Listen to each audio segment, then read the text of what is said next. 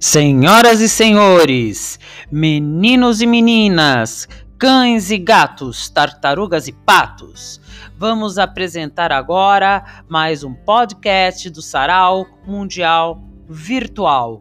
Com vocês, Rebeca e o Cordel, o sobrevivente.